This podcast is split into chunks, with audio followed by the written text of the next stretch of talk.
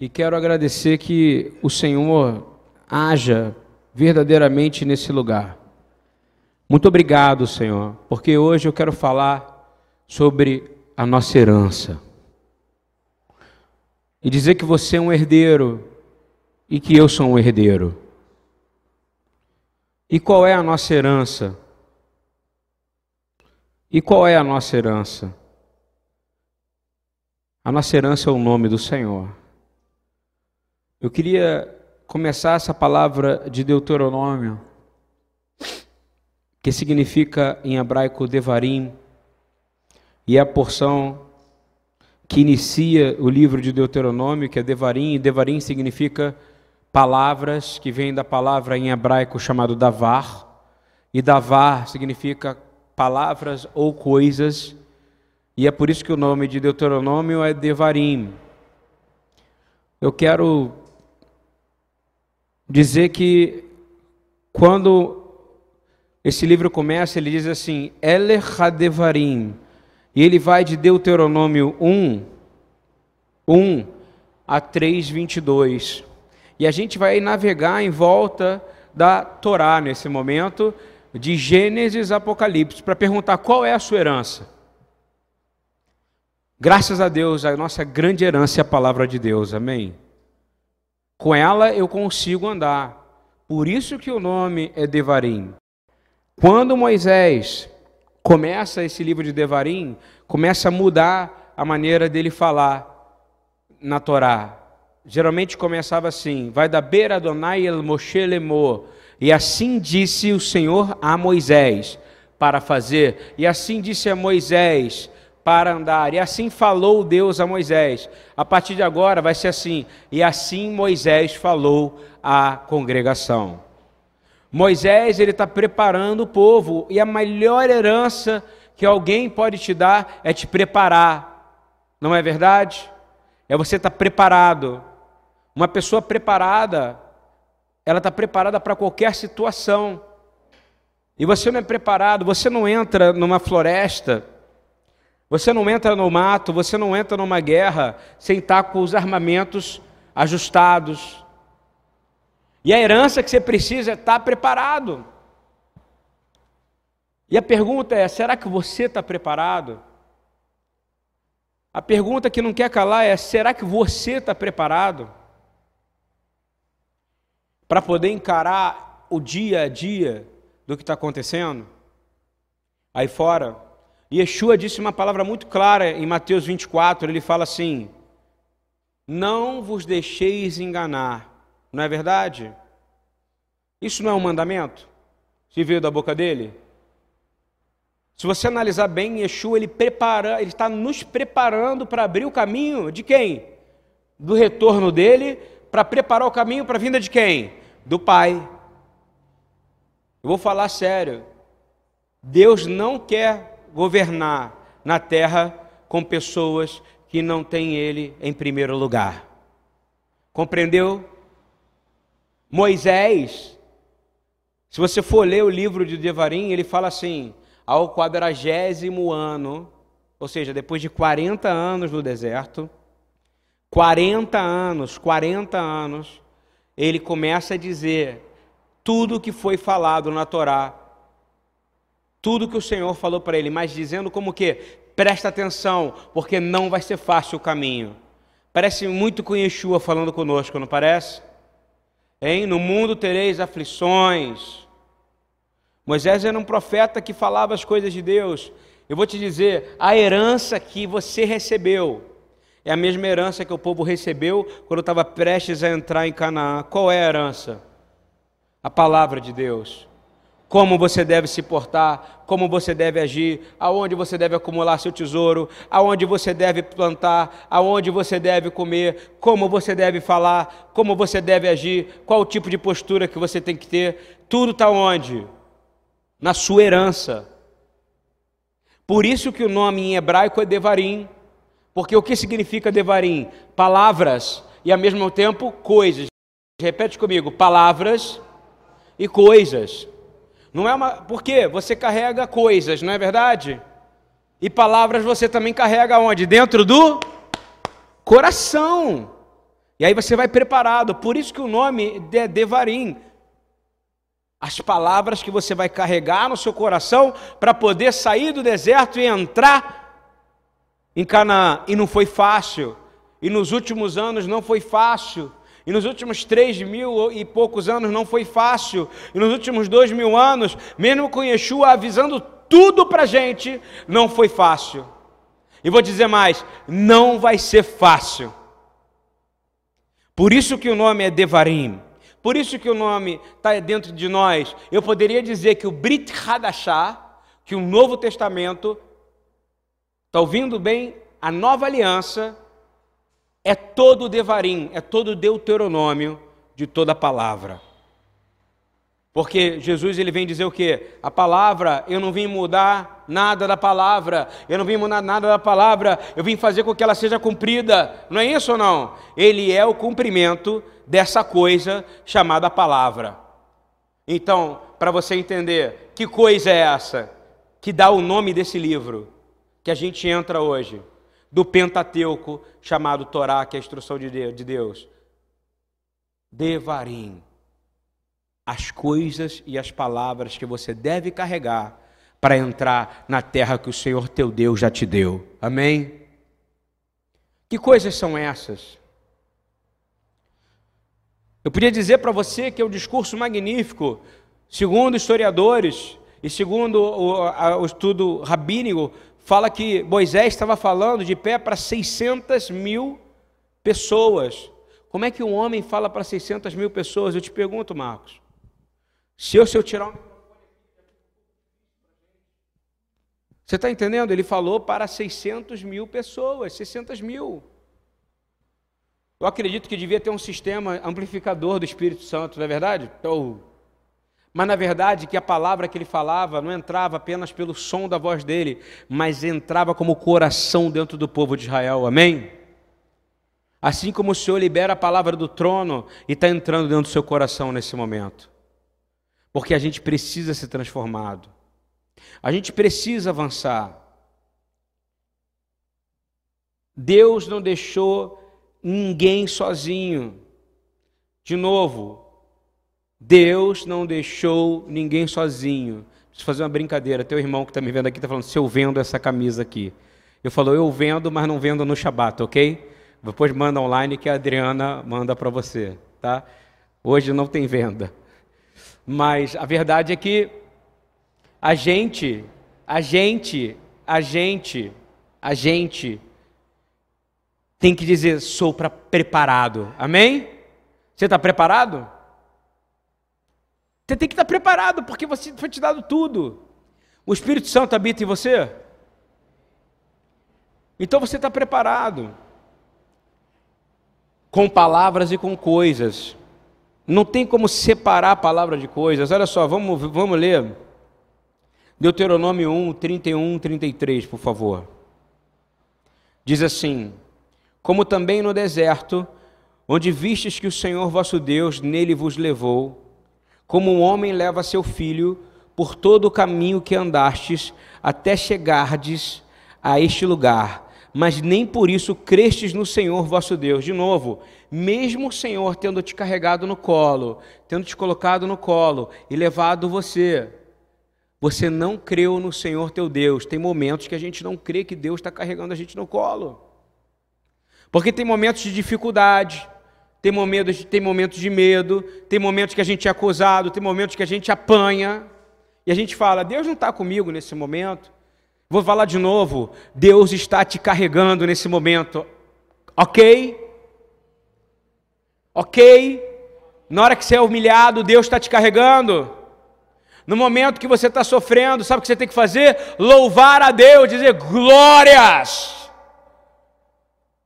Obrigado, Senhor Todarabá, por mais uma chance de poder provar que eu vou conseguir vencer mais essa batalha. A herança que ele te deu é de dizer: você é invencível em mim. Quanto vale você ser invencível? Toda vez que você coloca um problema na frente de Deus, você está agindo como Moisés fala para Israel. Está dizendo: Olha, Deus carregou você como um pai carrega seu filho no colo. Tirou você da maior nação do mundo e te colocou num lugar são e salvo. E você está aqui são e salvo nesse momento. Mas mesmo assim, você não creu no seu Deus. O contrário da, da, da fé é o medo, está entendendo? É complicado porque você fica com medo. Tem uma amiga minha que está indo para Israel agora, uma mega novidade para ela, vai ficar lá um tempão. Se ela ficar com medo, ela não vai. Ela não sabe nem o que ela vai encontrar lá. Mas eu vou te dizer, Deus está nisso, vai dar certo, amém? Porque você preparou para isso, Deus está nisso, Natália, Deus vai dar certo. Tudo que o Senhor separou para você, porque tudo coopera para o bem. Sabe por quê? Deus é um papai generoso, amém? Deus te colocou no ombro, sabe, filhinha? E te carregou. Com ele você não cai em buraco, com ele você não cai, você não tem medo. Com ele você pode, as flechas vêm, ele coloca a mão na frente e fala: "No meu filho não, no meu filho não". Amém? No meu filho a flecha não vai bater, porque ele é meu filhinho querido. Só que o nosso medo é grande. Aí o que acontece? Ele fala assim: deixa ele tomar uma flechinha hoje, para amanhã. Tem uma, tem uma vez que Israel foi atacada, pelo próprio Egito estava vindo sobre Jerusalém por desobediência dos reis. Aí Deus fala assim: Estou fazendo isso para você, rei, saber quanto é pior estar tá na mão do Egito do que estar tá na minha mão. Amém? Estou entendendo isso ou não? É muito bom estar tá na mão de Deus. Ninguém sofreu mais que Jó, concorda? Só Jesus. Jó estava na mão de Deus ou não? Até o final, não é isso? Até o final ele diz: Senhor, eu sei que tudo pode e que nenhum dos seus planos pode ser frustrado. Aleluia. Faz, faça parte do plano de Deus, para com medo. No plano de Deus não tem medo. Eu queria dizer, continuando em Deuteronômio 1, 33, diz assim: que o Deus foi adiante de você por todo o caminho. Olha só, eu garanto que Deus está diante de você durante todo o caminho. Você crê nisso? Amanhã tem um amigo meu que está indo para o norte. Deus já foi para o norte para te proteger, meu irmão. Deus já foi amanhã com você, Bismarck, que vai levar ele. Deus já veio contigo, meu irmão, que veio de lá de Nova Iguaçu para cá, está ouvindo? Deus está te protegeu. Deus está te protegendo, João. Porque a palavra fala claramente que ele foi diante de você, diante de todo o Caminho. Todo o caminho já foi desenhado por Ele. Vocês creem nisso? Então você não pode ter medo que quando vier, se você dizer, Pai, olha o que estão fazendo, como Davi fazia, nunca, Davi nunca falava que eram meus inimigos. Como é que Davi fala? Olha o que fazem. Eu tenho um pai que me carrega no ombro e que a mão dele é poderosa, amém? Ele é bom. Diz assim: ele foi adiante do todo caminho para vos achar o lugar onde vós devereis acampar, ou seja, não interessa aonde você parar, ele vai achar o lugar aonde você vai acampar, amém? Ele vai montar, a, o Marco tem uma, tem uma barraca maneira. A primeira vez que eu dormi numa barraca na minha vida foi na barraca do Marcos. Essa coisa de gente que é metido a ser aventureiro, né? O cara sai do exército, mas o exército não sai dele. Descobri isso esses dias, entendeu? Qualquer coisa você fala com o Marco, mar no exército, entendeu? Aí ele, a gente se mata para achar um lugar para o pessoal dormir, não é isso? A gente se mata para achar um lugar para o pessoal dormir, aí ele chega lá, arma a barraca do lado de fora que parece um hotel cinco estrelas, tá entendendo? Aí para onde eu fui dormir? Dentro da barraca dele. Eu quero dizer para você, a barraca de Deus é como a barraca que eu fui para o Marcos, completamente protegida, amém? Tem ventilador, tem ar-condicionado, tem água, mas principalmente tem a mão de Deus te protegendo. Olha só, depois que ele fala, ele fala assim: e quando você acampar, de noite ele vai te dar o quê? Fogo. Você quer esse fogo ou não? Você quer dormir cheio de fogo em volta de você? Eu preciso, amém? Então você tem que confiar que você vai dormir e o fogo do Senhor vai te iluminar.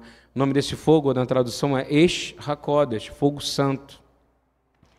E diz assim: e o fogo vai ser iluminado para quê? Para te mostrar o caminho por onde haveis de andar. Isso não é importante ou não? E de dia uma nuvem para te proteger, para você não se queimar do sol, para que você tenha a, a, a, toda a proteção. Você sabe o que acontece quando você anda com o Senhor? Você anda com um Pai maravilhoso. Eu quero que hoje vocês descansem no Senhor e parem de pensar em preocupação nesse momento. Vocês são capazes disso? É um exercício que precisa acontecer agora. Para de preocupar com amanhã. Vamos seguir o mandamento de Yeshua. Não vos deixeis enganar e não vos preocupeis com o dia de amanhã. Basta cada dia o seu Sabe por que ele está dizendo isso? Porque Deus é um Pai poderoso que te levou, como um homem leva o seu filho no colo, por todo o caminho que você vai andar na sua vida. Compreendeu o que é isso ou não? Esse é o Deus. Eu me lembro uma vez, Marcos, que eu resolvi acampar fora de casa, eu tinha 11 anos. E eu tinha uma mega cabana top, para não dizer o contrário, em formato de, de oca indígena. Ela era toda desenhadinha e ela era em formato de cone. A minha mãe me deixou dormir do lado de fora da casa, eu morava em Maricá. E eu fui para ela falei: Você pode dormir ali, ó. Ela me botou no lugar onde ela podia me ver pela janela. Aí ela levou uma extensor de luz, botou lá um radinho de pilha, um radinho, botou lá botou comida, botou tudo lá dentro para mim. E a aventura era dormir. Na primeira vez que um cachorro latiu para dentro da coisa, eu saí correndo, fui procurar minha mãe. Você está entendendo isso ou não? Esse aí é a proteção que a gente quer. Mas Deus, ele confiou em Jó. Ouviu bem? Guarda isso. Deus colocou, quando o inimigo, Rassatan, foi conversar com Deus sobre isso, Deus falou: vai lá. Aí Rassatan é esperto, quero ver se eu te colocar ele numa. numa. numa provação, ele vai aguentar. Sabe o que, que Deus fez? Ao contrário de nós que não confiamos nas pessoas, Deus confiou em Jó, sabe por quê? Ele confiou, porque Deus jamais ia liberar Satanás e alguém que fosse negá-lo. Compreende isso ou não? Ele só falou: não toque o que? Na, na vida dele. Então eu te digo: o diabo não pode tocar na sua vida. Mas quando você passa por provação, quando você passa por dor, quando você passa por solidão, quando você passa por abandono, quando você passa por angústia, quando você passa por problema, creia. Não é que Deus te abandonou, é que Ele confia que você vai passar por Ele vai dizer: Bendito seja o Senhor, porque nu eu vim para esse mundo e nu eu vou voltar. Amém? Vou falar de novo quando você passa por problema financeiro, quando você passa por problemas na sua família, quando você passa por problema na sua casa, quando você passa com problemas na sua congregação, não significa que Deus abandonou você, significa que Ele está dizendo assim: Satanás, eu confio nesse homem, eu confio nessa mulher, eu confio naquele homem, naquela mulher ali, eu confio que eles vão vencer, eles não vão me envergonhar, porque bendito é o nome daquele que diz: Nu eu vim para esse mundo, nu eu vou voltar, ou seja, eu não tenho nada a oferecer ao Senhor, só Ele tem para mim. E todo sofrimento que vier vai ser para glorificar o nome do Senhor. Eu acho que assim a gente começa a entender o que é ser crente. Eu acho que assim a gente começa a entender o que é ser crente. Eu vou falar de novo. Não é o que é ser cristão, é o que é ser crente, como Abraão. O cristão ele acha que ele é o tipo de super-homem. Eu creio em Jesus, pá, lá vou eu, não é isso ou não? Não, o crente não. O crente tem que ir lá, pegar o filho, ficar três dias sofrendo, subir, falar para o servo: fica aí, ó, que eu vou ali adorar, e sabe que vai ter que sacrificar o filho. Isso não é ser crente ou não? Hein? Eu vou falar de novo. Yeshua não é a minha religião. Yeshua é o meu Salvador. Amém? Yeshua não é a minha religião. Ele é o meu Salvador. A minha religião é cuidar dos órfãos e das viúvas e não me corromper com o sistema desse mundo. Isso é que Tiago fala. Está passando por dificuldade, meu irmão? Diga glória a Deus. Glória, glória, aleluia. Glória, glória, aleluia. Tá com câncer? Glória, glória, glória, glória, aleluia. Vencendo, vem. É assim que você tem que fazer. Sabe por quê? Porque é assim que ele te ensinou. Em tudo dai graças, em tudo dai glórias, em tudo Eu vou falar para vocês de novo. Tem um acampamento guardado pelo fogo do Senhor para você. E Ele tem colocado a glória dele para te apresentar isso. Moisés, ele dá uma, uma, uma, um exemplo nessa primeira porção, nessa de, de, de Deuteronômio 1, 9, ele fala algo com uma intensidade tão poderosa ele fala assim: E no mesmo tempo eu vos falei, dizendo: Eu sozinho não poderei levar-nos. Esse é o tipo de líder que o Senhor espera de nós, que diga: Eu sozinho não posso fazer. E aí Yeshua vai lá na frente dizer: Eu sou a videira, sem mim nada podeis fazer. Entendeu a mudança do nível ou não? Moisés está dizendo: Eu preciso que vocês aprendam a palavra, porque sozinho eu não vou poder fazer nada. Quando a palavra veio e a palavra é Yeshua, ele disse: Eu sou a videira, sem mim nada podeis fazer. Sabe por quê? Yeshua é o fogo que te protege. Yeshua é a nuvem que te protege. E Yeshua é a mão forte que te carrega. Amém? Porque ele é obediente ao Pai. E ele continua dizendo: se eu tiver que te dizer uma palavra muito poderosa, ele está dizendo algo assim. Eu fico imaginando Yeshua no trono, humilde, olhando para mim, olhando para o Marcos, olhando para o Lula, ex-presidente do Brasil, olhando para o Donald Trump, olhando para o Benjamin Netanyahu, orando, orando olhando para toda a liderança é, islâmica. Está ouvindo bem? Para todo mundo ele vai falar a mesma coisa, tá? Ele vai olhar para os judeus e para os não-judeus, ele vai olhar agora para a ONU, ele está olhando para todo o judaísmo messiânico, para os judeus ortodoxos, ele está olhando para o Armaginejado, ele está olhando para todo mundo que parece que é mal, e eu imagino que a oração de Yeshua deva ser a mesma que ele fez na cruz, sabe qual é? Ele olha só, ele olha para você, Soraya, tu não sabes o que você faz, não é verdade? Porque eu digo, eu não sei o que eu faço porque sem Ele nada eu posso fazer. Amém?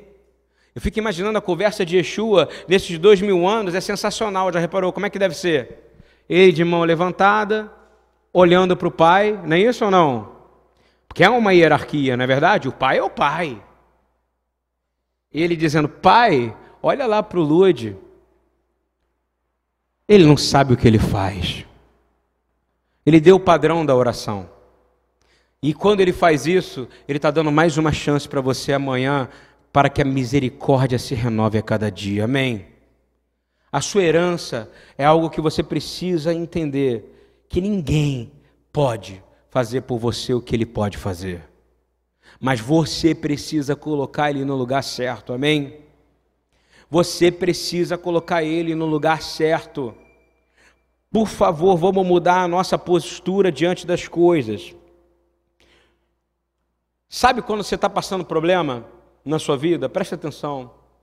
Você está andando, mas aí você vai para o trabalho, aí você tem problema no pessoal do seu trabalho, aí você arruma um relacionamento, você tem problema na pessoa do seu relacionamento, aí você tem um problema dentro do seu ambiente congregacional, congregacional, você tem um problema na, na, na, na rua, tem um problema na área financeira, mas você está andando, não está andando? Você está buscando o Senhor, não está buscando? O Senhor está te levando no ombro. E vou te dizer, podia ser muito pior, amém? Quando você recebe um não, você tem que dizer glórias a Deus. Não ficar de milindres, está ouvindo bem? Porque Deus é soberano, não é? Deus é soberano, Deus é poderoso.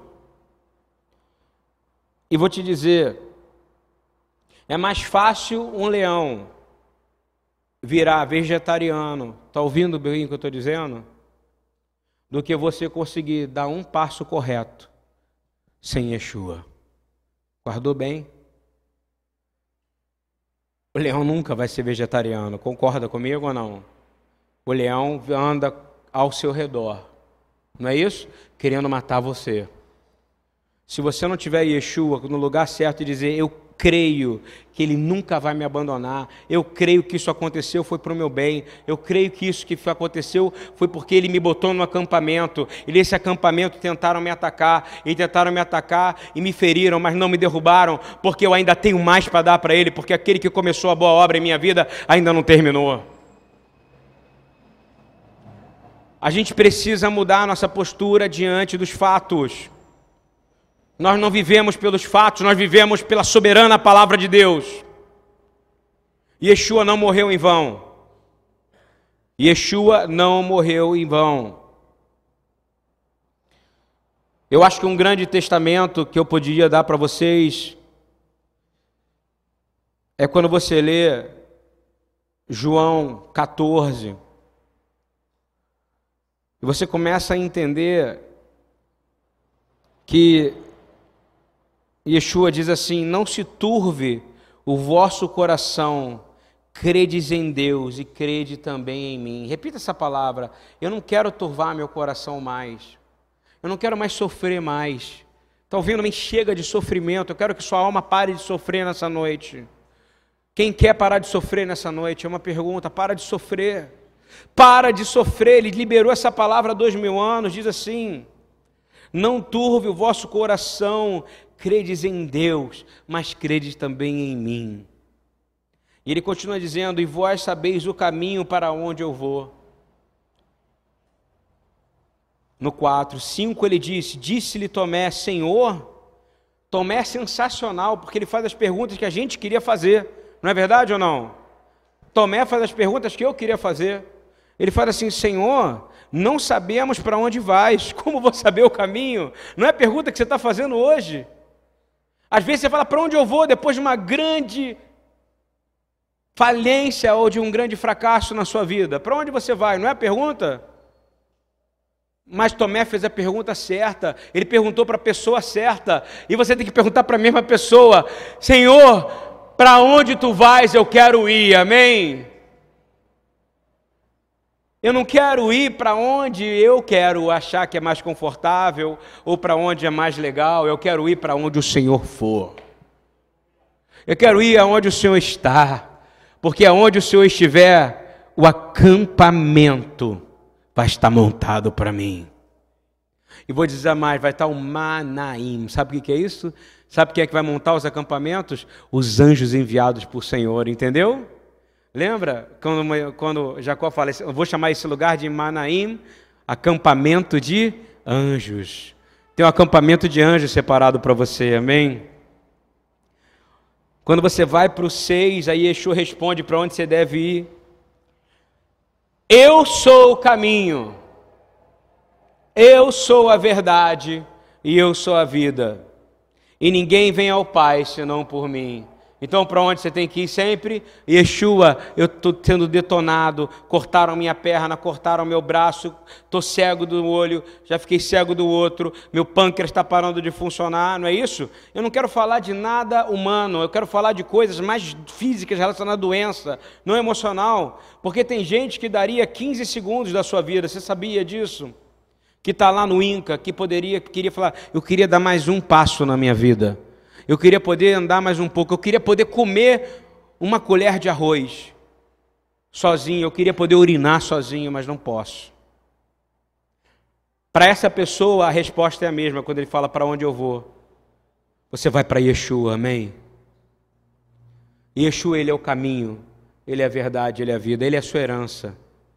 É o que Moisés está querendo dizer. Eu não posso ensinar nada para você sozinho. O que, Moisés estava querendo dizer em Deuteronômio 1,9? Mesmo se eu quisesse, eu não posso ensinar tudo, porque quem vai te ensinar tudo é Yeshua, amém? E diz assim: ele continua dizendo: Se vós me tivesses conhecidos, conhecereis também o meu Pai. Desde agora o conhecereis e tendes visto. Replicou Filipe. Aí ele começa agora, o Filipe vai perguntar: Senhor, mostra-nos o Pai, isso nos basta. Sempre aquela coisa, discussão, né? Quem é mais importante? Filho, pai, como é que funciona? Ele não está dizendo o mais importante é nada disso. É o caminho onde eu vou botar um acampamento, onde eu vou proteger você com fogo, onde eu vou proteger você com a nuvem, onde eu vou derramar a glória e o inimigo vai ser destruído. Amém? É isso que Yeshua está querendo dizer. Aí ele fala assim para Filipe, ele responde, dizendo assim: Filipe, há quanto tempo eu estou contigo e tu não me conheces? Ele às vezes deve perguntar isso para você. Ele às vezes deve perguntar isso para mim, deve perguntar para você, falar: há quanto tempo tu anda comigo e tu não me conheces? Há quanto tempo você anda com Jesus, Ana? E talvez você não conheça ele. Quanta gente anda com Yeshua e não conhece ele porque não pratica as obras que ele faz.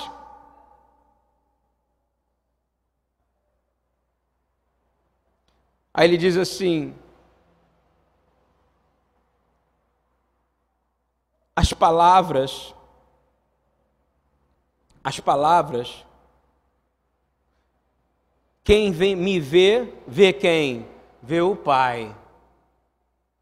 Como dizes tu, mostra-nos o Pai. Ele está perguntando, ele está indignado.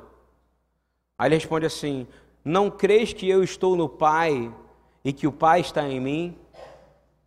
As palavras que eu vos digo, não as digo por mim mesmo, mas o Pai que permaneces em mim faz as suas obras. Amém? O Pai permanece em mim, faz as suas obras. Quem é que vai fazer as suas obras? O o Pai. As obras vão mostrar quem habita em você. Amém? Jesus é o caminho, a verdade e a vida. Ele é tua herança. Continuando essa conversa. 11.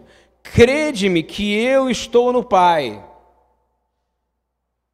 E o Pai em mim. Crede ao menos por causa das mesmas obras. Ou seja, eu faço as obras que o Pai faria, porque tudo na terra se manifesta através de quem? Yeshua. Amém?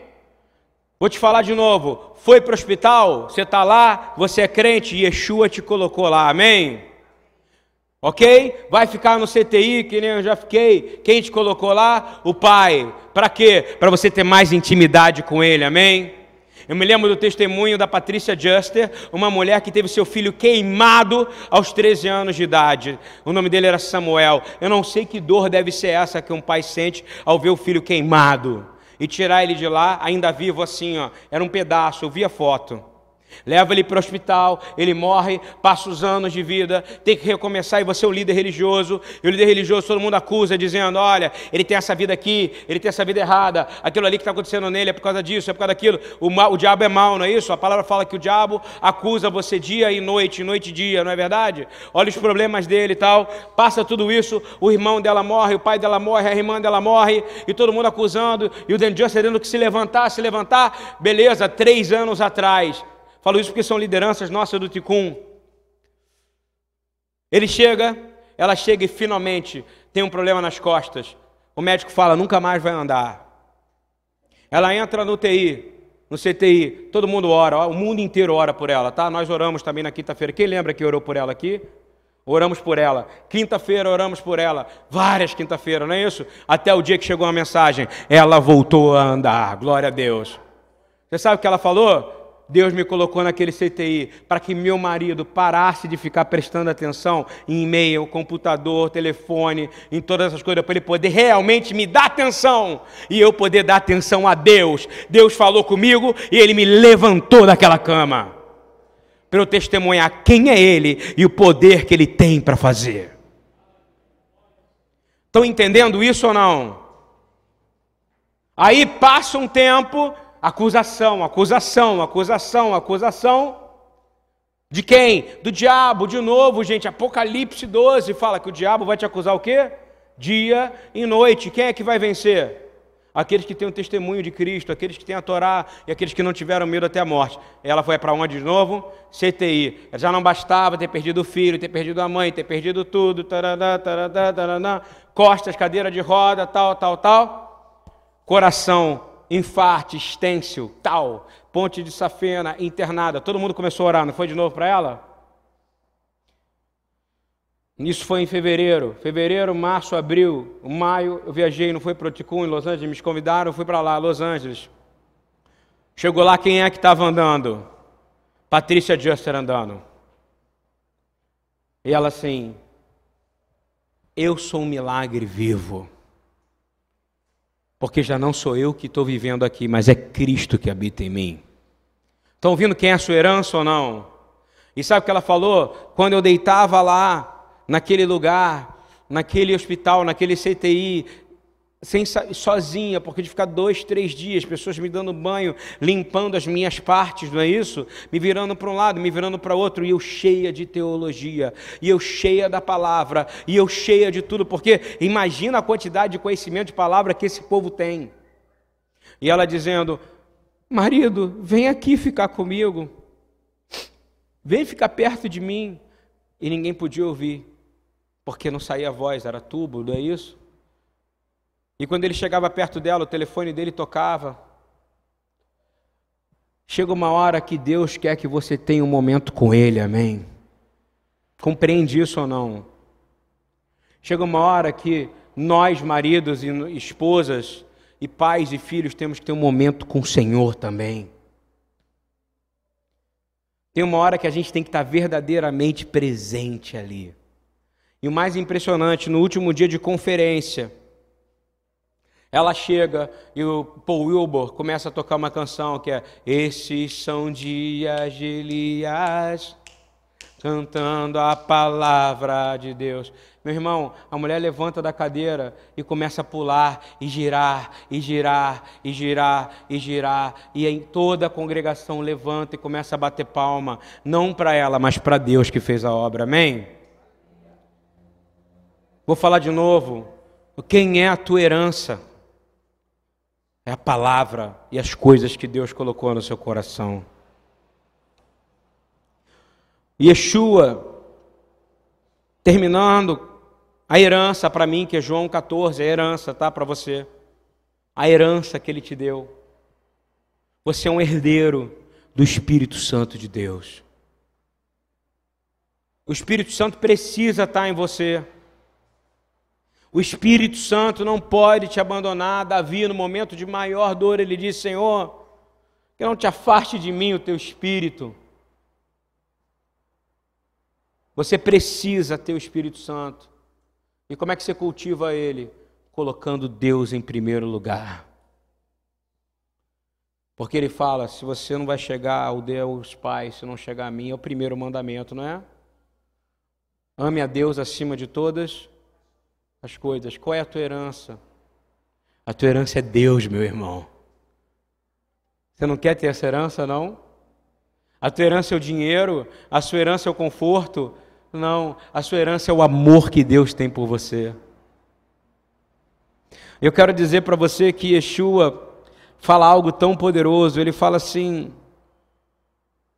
terminando, tá? Porque um herdeiro ele quer alguma coisa, não é? Ele ele está esperando alguma coisa, apesar de que se a igreja é formada de sacerdote, a palavra fala que sacerdote não tem herança, não é isso? Mas diz assim: Crede que eu estou no Pai e o Pai em mim, estou no versículo 11. Crede ao menos por causa das mesmas obras. Em verdade, em verdade vos digo que aquele que crê em mim também fará as obras que eu faço e fará ainda obras maiores. Recebe isso, amém? Essa é herança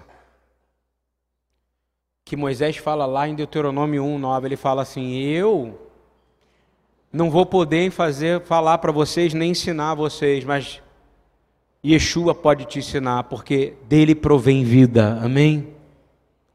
E ele diz assim: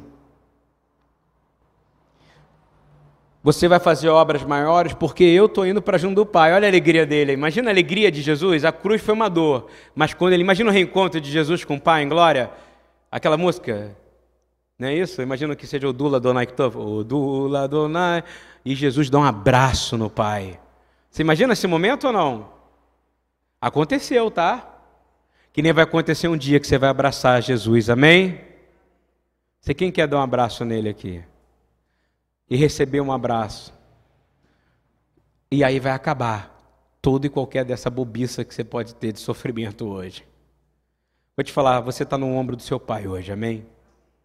Ele está te levando em cima de qualquer buraco, ele está te fazendo passar por cima de qualquer problema, ele está paralisando flecha, ele está paralisando ataque, porque ele te deixou como herança Devarim, que são as palavras, e Devarim, que são as coisas que você precisa carregar na sua mochila para poder vencer esse deserto. Amém? Vai ter pão? Vai. Vai ter água? Vai. Vai ter fogo? Vai. Mas vai ter Yeshua. Amém? E ele vai falar o que, que ele vai te dar. Olha o que ele vai te dar. Tudo que você pedir no meu nome. Repete comigo: tudo. Tudo tudo o que você pedir no meu nome, isso farei, a fim de que o Pai seja glorificado. Ele não vai fazer para você ser glorificado. Se você pedir para passar na ordem da, da prova da ordem, para você ser glorificado da OAB, você vai passar? Não. Mas se a glória for dele, você vai?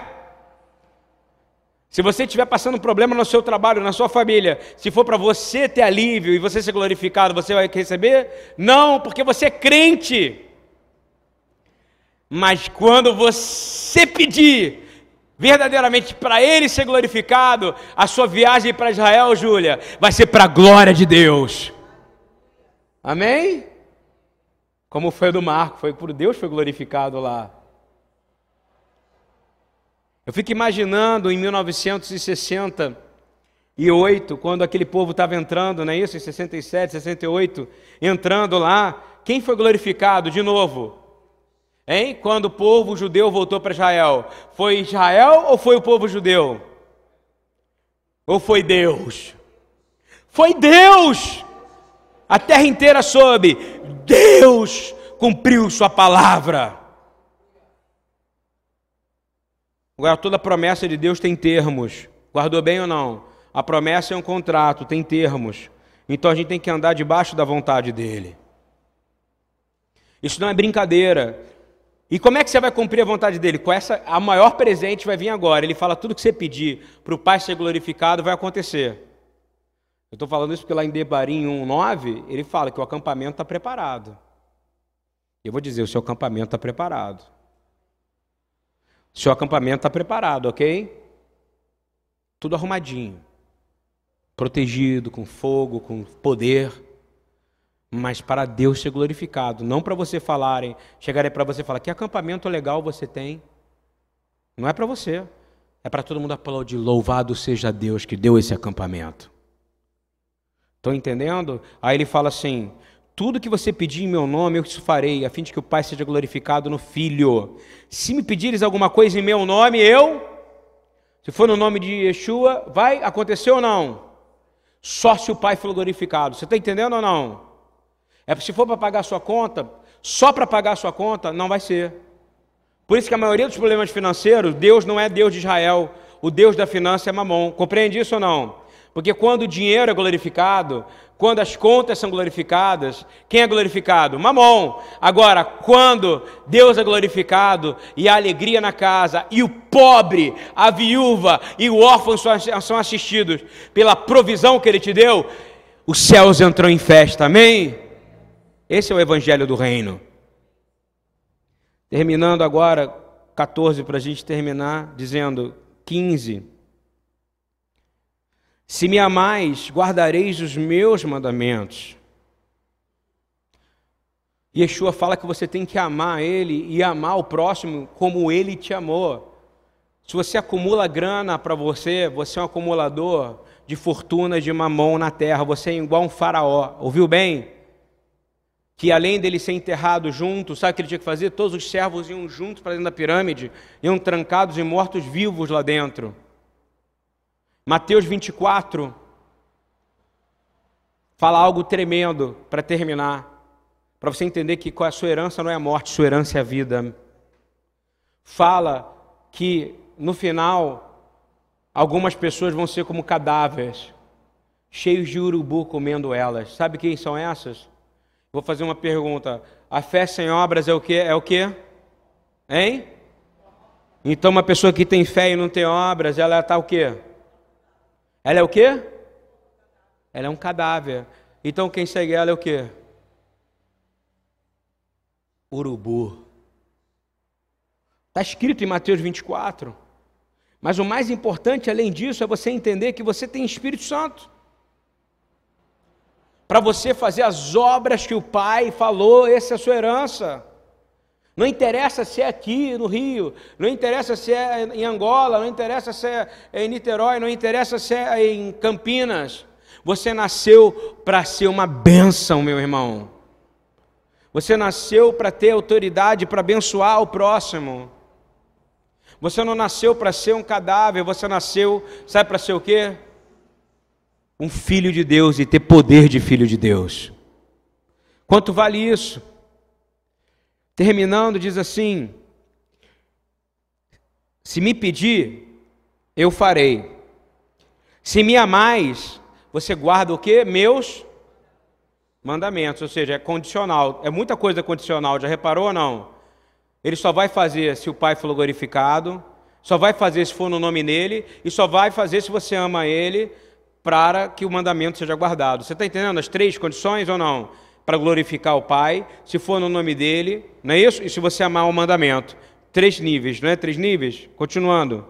E aí ele dá a última promessa para você, maravilhosa. Eu rogarei ao Pai, aí ele rogou ao Pai, não foi ele? Fez essa oração, isso já aconteceu. Em Atos 1 a gente vê isso acontecendo.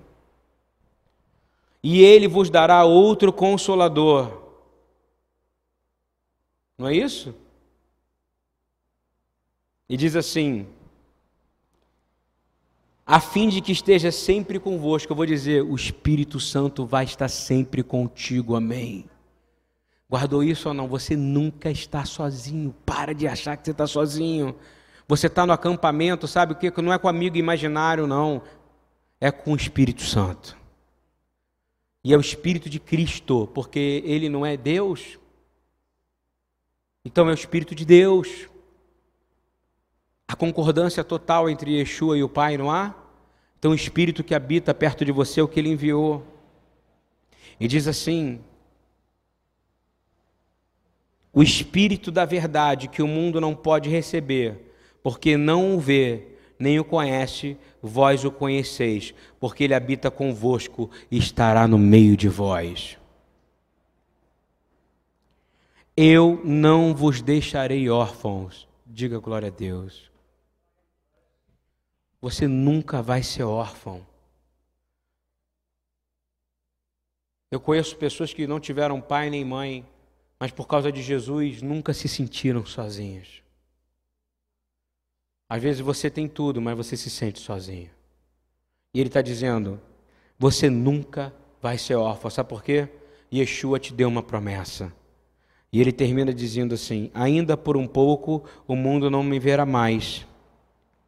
Vós, porém, me vereis, porque eu vivo e viverei eternamente. Amém? Essa é a palavra que eu tinha para vocês hoje, amém? Louvado seja o nome do Senhor.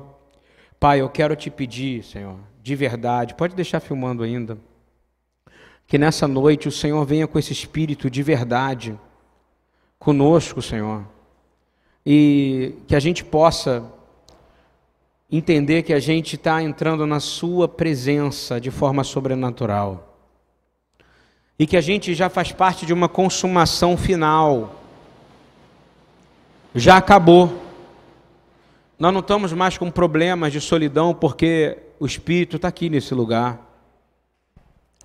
Nós queremos determinar, Senhor, que depois que o Senhor ressuscitou no corpo transformado, Yeshua subiu aos céus, e deixou a ordem para todos nós para esperar o teu espírito, e o espírito veio. Judeus e gentios, ou seja, de todos os lugares da terra, começaram a ficar cheios do Espírito Santo. Cheio do Espírito Santo. E começaram a crer na palavra.